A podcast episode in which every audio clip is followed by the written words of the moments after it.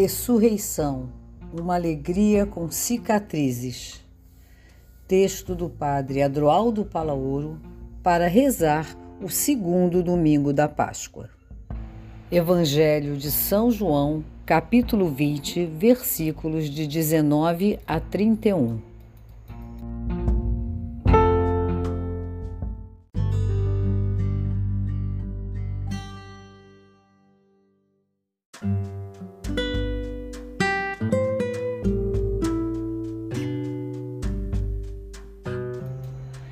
E mostrou-lhes a mão e o lado.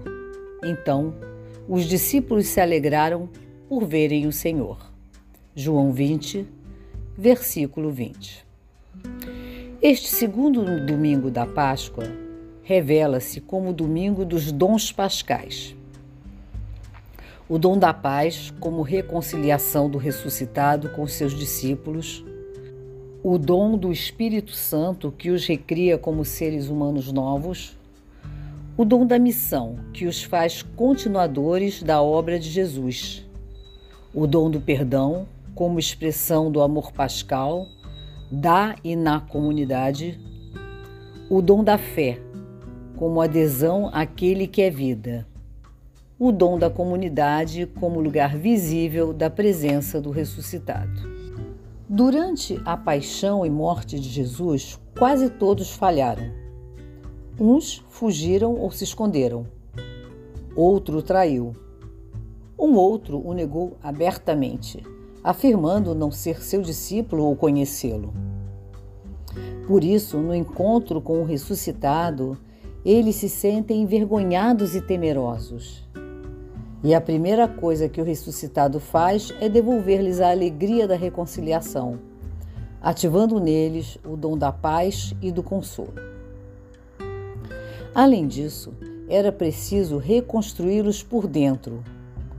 Por isso, soprou sobre eles o dom do Espírito Santo, recriando-os.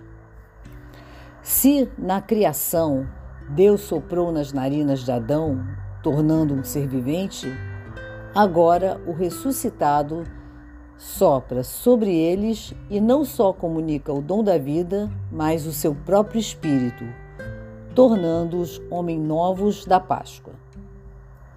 E lhes confia a continuidade da missão que o Pai lhe havia encomendado.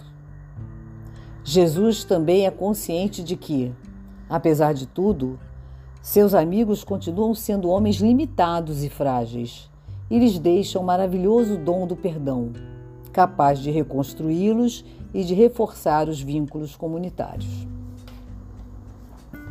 Jesus ressuscitado não criou algumas estruturas nas quais a nova comunidade pudesse se mover e se organizar. Ele despertou um dinamismo interno capaz de mobilizar a nova comunidade dos seus seguidores. Por isso, o primeiro dia da semana é o domingo da comunidade. Quase todas as aparições pascais têm lugar na comunidade. Jesus começa por curar e pacificar sua comunidade, uma comunidade enferma por sua infidelidade, seus medos e covardias. Agora, uma comunidade curada e reconciliada, já na primeira aparição.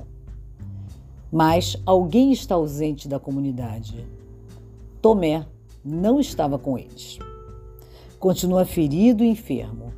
E a comunidade se dá conta. Não o exclui, pelo contrário, o protege. A comunidade procura integrá-lo, levando-lhe o ânimo. Vimos o Senhor, está vivo, alegra-te conosco.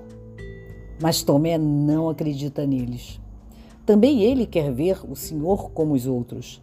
Também ele quer ser curado pelo ressuscitado.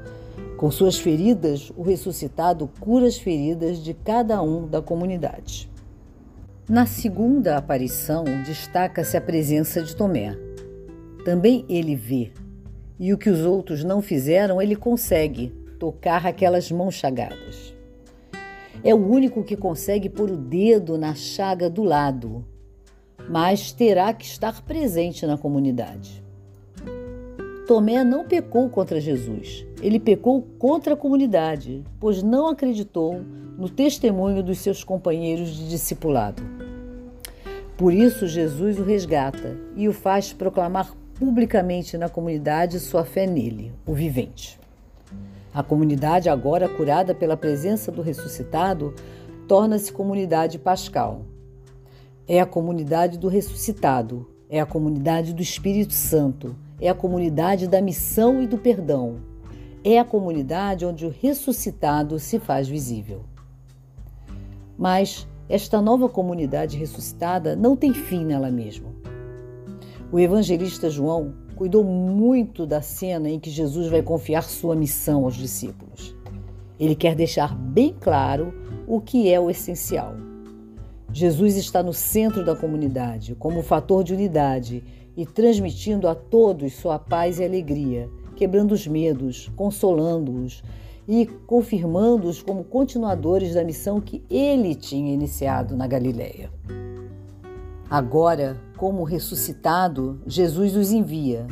Concretamente, não lhes diz a quem devem se dirigir, o que deverão fazer ou como deverão agir. Como o Pai me enviou, também eu vos envio. A missão é a mesma que Jesus recebera do Pai: ser presença humanizadora no mundo, comprometendo-se com os enfermos e chagados, vítimas da situação social e religiosa do seu tempo.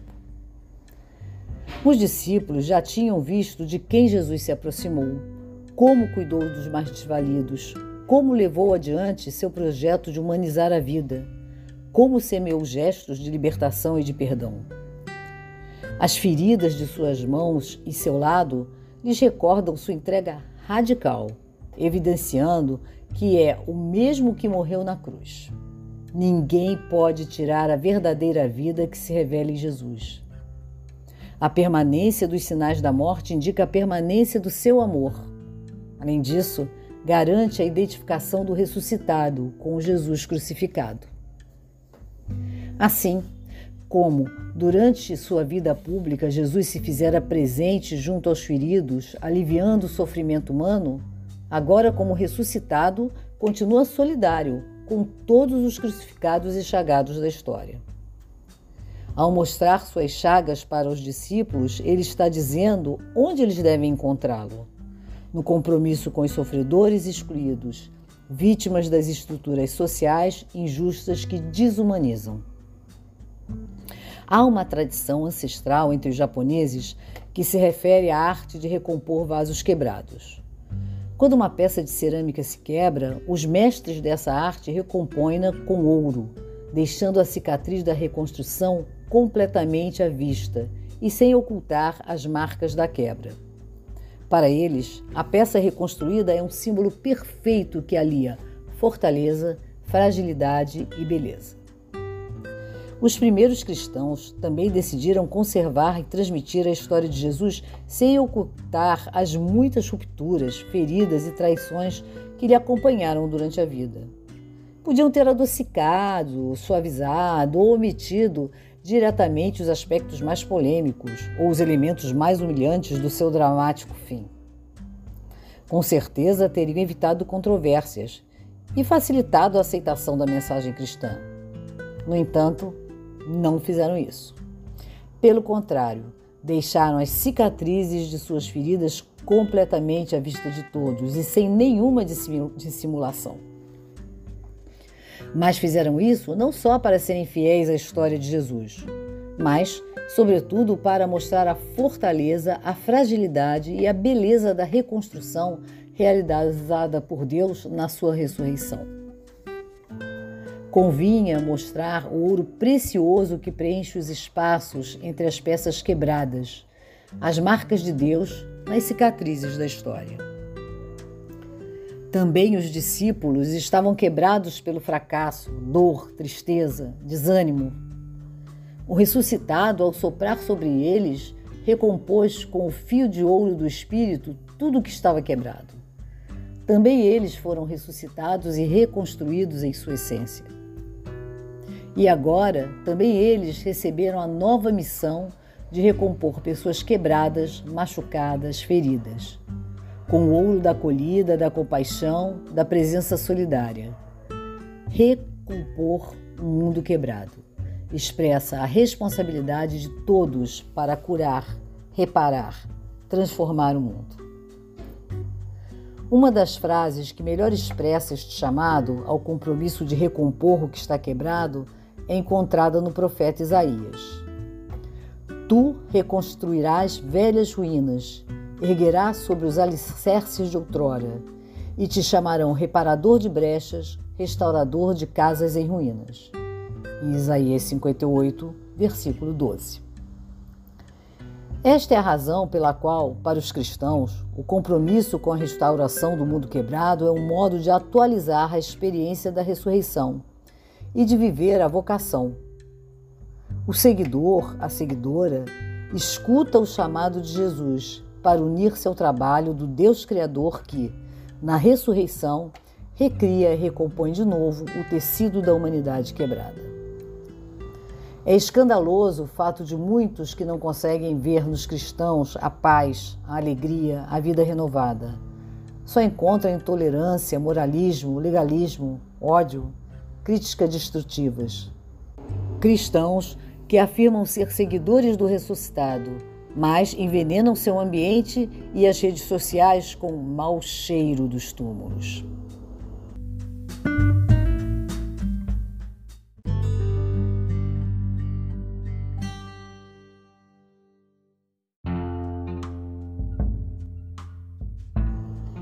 Na oração.